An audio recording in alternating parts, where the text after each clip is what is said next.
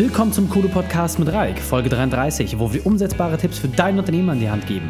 Wenn du deine ganz individuelle und persönliche Unterstützung haben möchtest, dann schaue schnell auf kodu-training.de slash kodu hilft vorbei. Wir haben etwas Grandioses für dich vorbereitet. In der heutigen Folge geht es um, müssen meine Mitarbeiter Freunde sein? Das heißt, welche drei wichtigen Punkte kannst du aus dem heutigen Training mitnehmen? Erstens, wie Unterschiede auch Vorteile bringen. Zweitens, dass Freundschaft nicht die Voraussetzung für Zielerreichung ist. Und drittens, der Austausch ist der Schlüssel. Du bist Unternehmer geworden, weil du die Freiheit liebst. Doch Termine und Verpflichtungen machen es dir immer schwerer, dich wirklich frei zu fühlen. Damit du wieder mehr Balance im Leben hast, hol dir unseren Kurs in fünf Schritten zur Selbstführung. Dein Zeitmanagement wird sich grundlegend verändern und du wirst wieder die Freiheit spüren.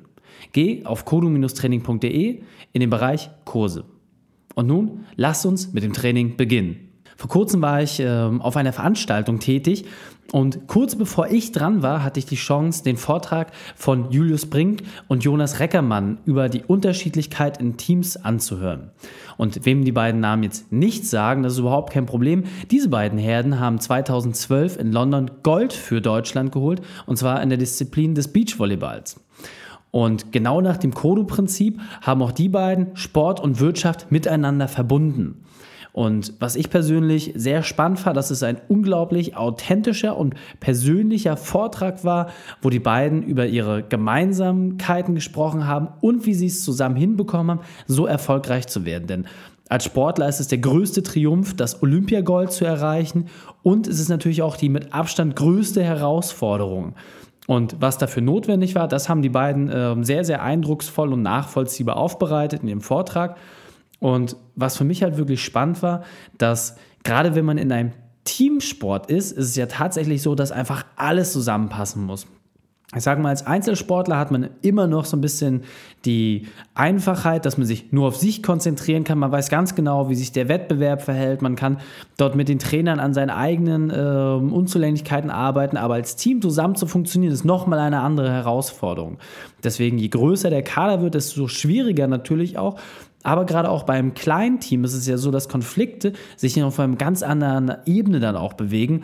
Und darüber haben Julius und Jonas sehr, sehr offen gesprochen. Und äh, das war für mich auch wirklich sehr interessant, weil die beiden auch immer wieder herausgestellt haben, wie unterschiedlich sie auch tatsächlich sind. Und gerade diese Unterschiede bieten ja besonders viel Potenzial für Konflikte, denn es war wirklich äh, bei den beiden in verschiedensten Situationen festgemacht. Der eine ist Frühaufsteher, der andere ist der Langschläfer, der eine eher ruhiger vom Gemüt, der andere sehr energiegeladen.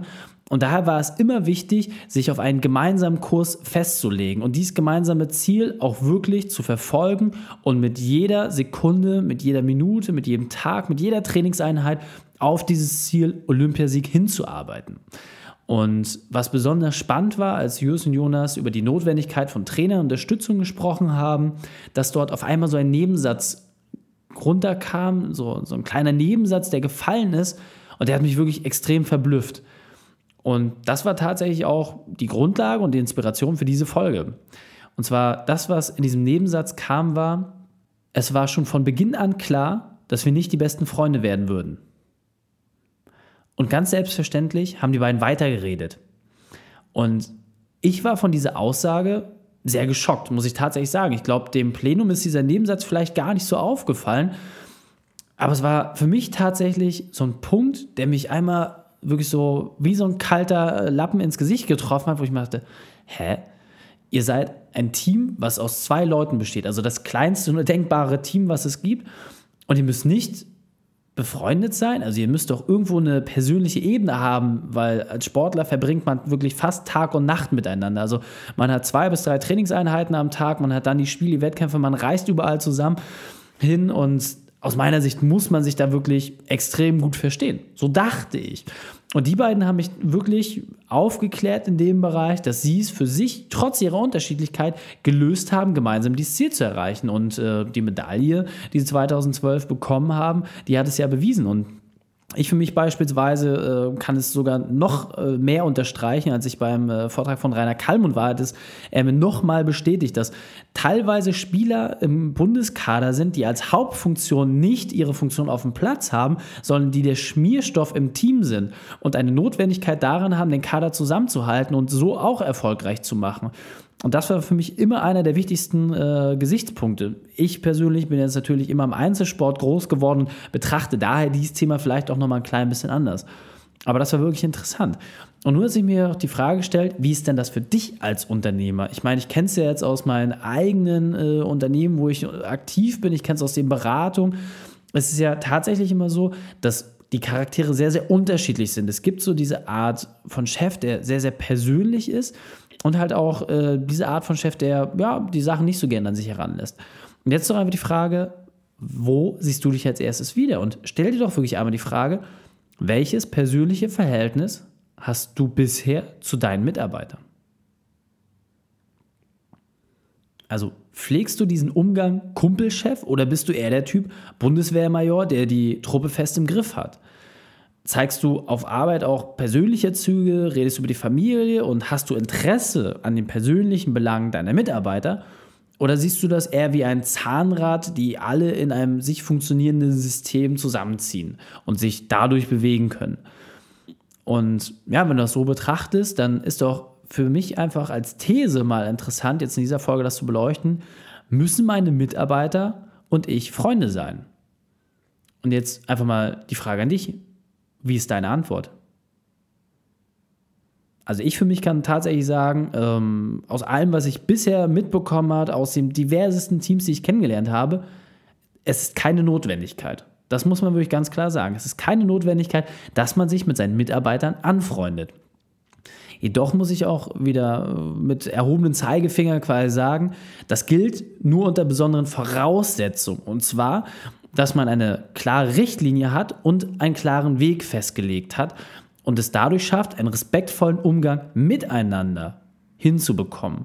Und klar ist es super, wenn du als Chef immer der Ansprechpartner bist, für alle da bist, äh, ich sag mal, als Kumpeltyp auf eine Gartenparty einlässt und alle Familien im Kollegium dich jährlich auf dem Sommerfest begrüßen und in kleinen Teams ist das ja auch super und dann funktioniert das ja auch gut. Sobald die Teams ein bisschen größer werden, größer erfahrungsgemäß so ab zwölf Mitarbeitern aufwärts, da wird es schon deutlich schwieriger. Und da muss man nachher auch irgendwie gucken, möchte man sich dieser Herausforderung stellen. Also im kleinen Team ist es ja noch mit wenig Aufwand verbunden, aber ab zwölf Mitarbeiter mehr, alle äh, Partner zu kennen, zu wissen, wer bei wem wie sich gerade was in der Familie verändert hat, das ist doch tatsächlich schon eine richtige Herausforderung.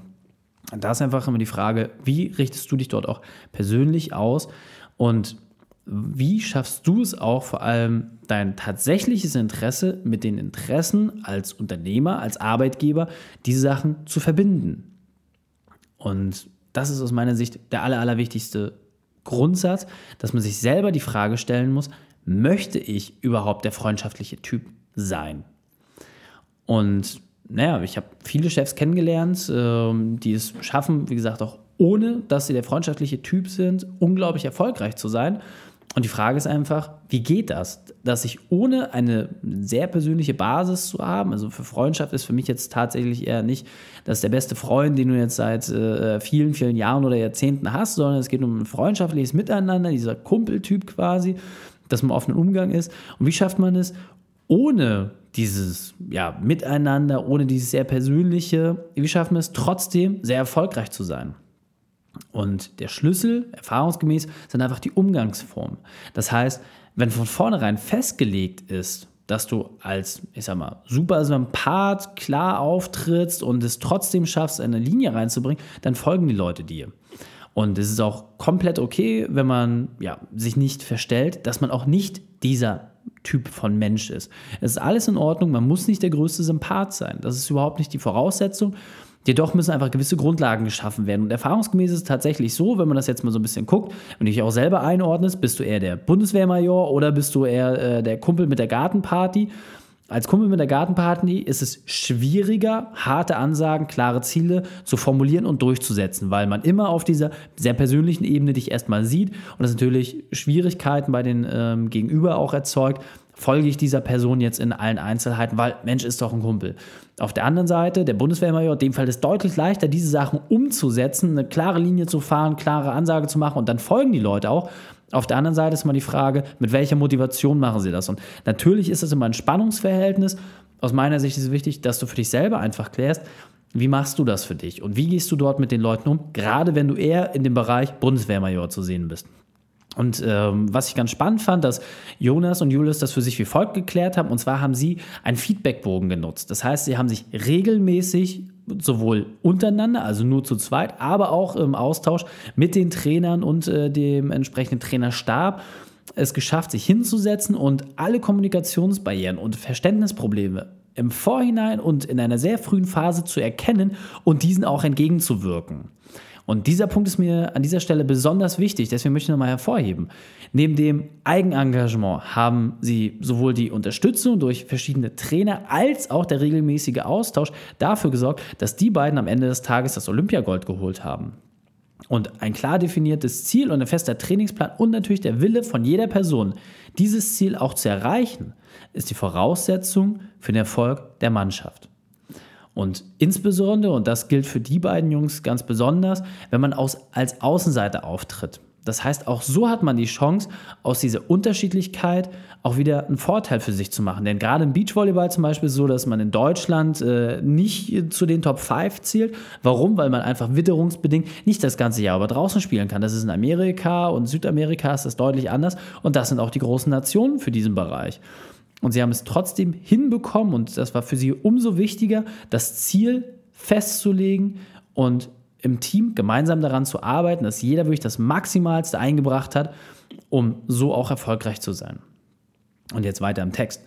Und ich sag mal, solange alle im Team gut miteinander auskommen und einen respektvollen Umgang miteinander haben, sich auch respektvoll behandeln, ist die Unterschiedlichkeit sogar ein förderlicher Punkt. Und das ist doch mal auch ganz wichtig zu berücksichtigen.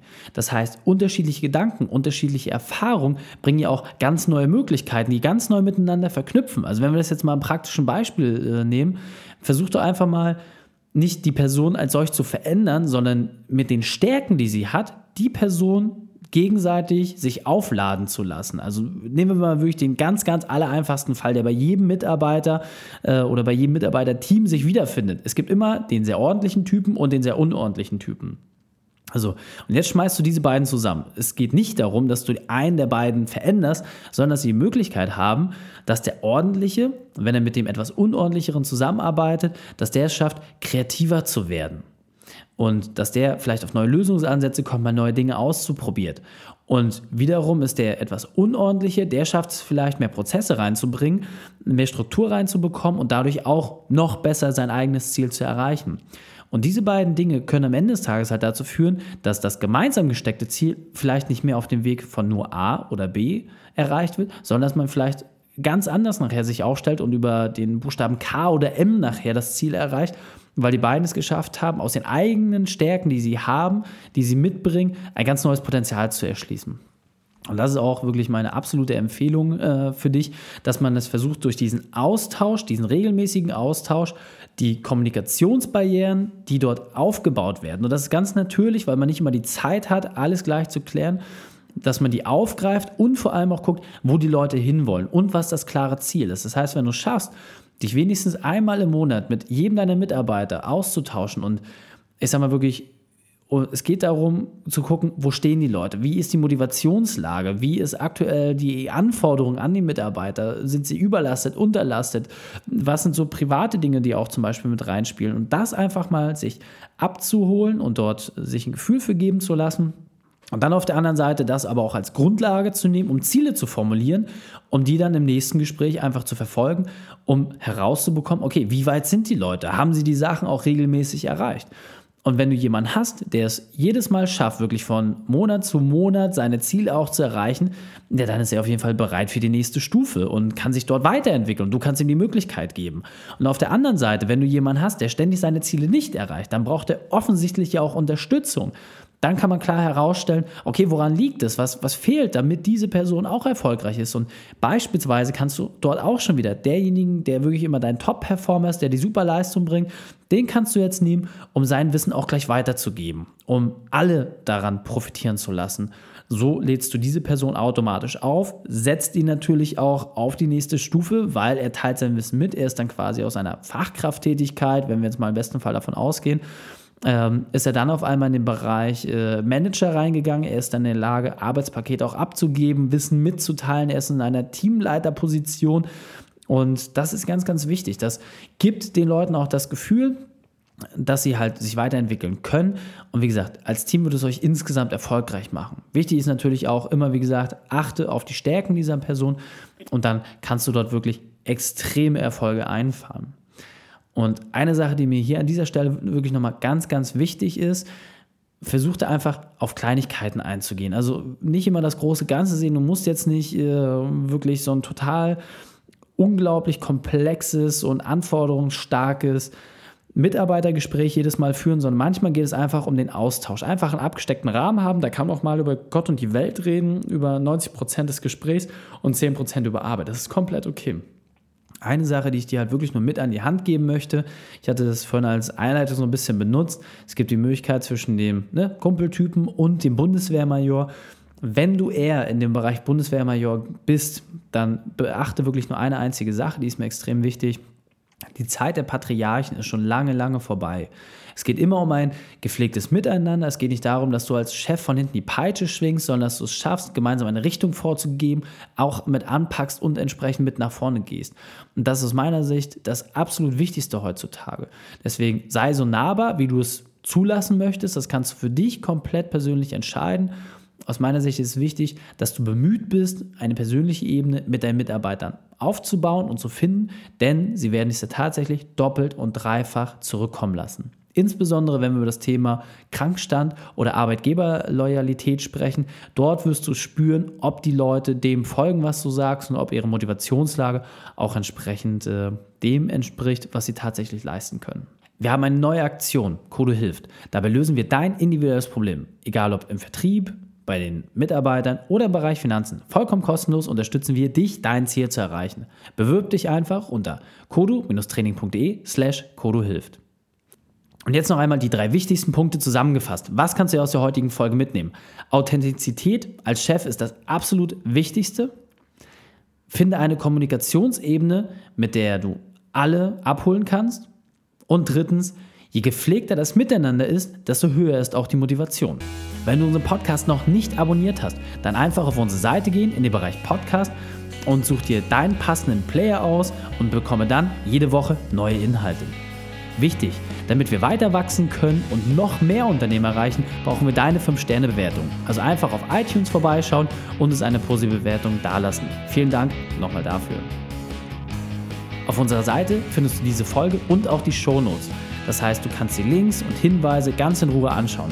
Und schreib uns auch gern einen Kommentar, egal ob bei iTunes oder auf unserer Seite, wenn du noch Fragen hast oder dich andere Themen interessieren. Danke, dass du die Zeit mit uns verbracht hast. Das Training ist jetzt vorbei. Jetzt liegt es an dir. Und damit viel Spaß bei der Umsetzung.